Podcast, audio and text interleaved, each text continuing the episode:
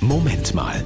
Mit einem Beitrag von Julia Heide de Lopez aus Hamburg für die Evangelische Kirche. Die Älteren unter uns werden sich vielleicht erinnern an den 4. November 1995, der Tag, an dem der israelische Ministerpräsident Yitzhak Rabin ermordet wurde, der Mann, der mit den Palästinensern Frieden schließen wollte.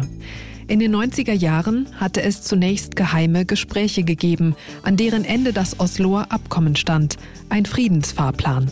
Als das Abkommen in Washington unterzeichnet wurde, hielt Rabin eine großartige Friedensrede, unvergessen.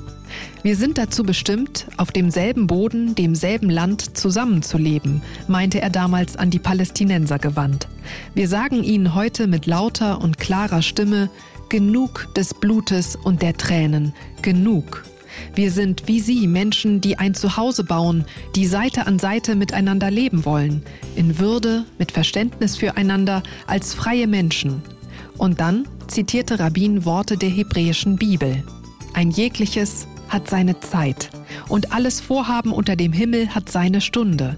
Geboren werden hat seine Zeit, Sterben hat seine Zeit, Streit hat seine Zeit, Friede hat seine Zeit.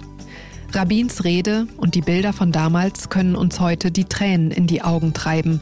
Was wäre da alles möglich gewesen?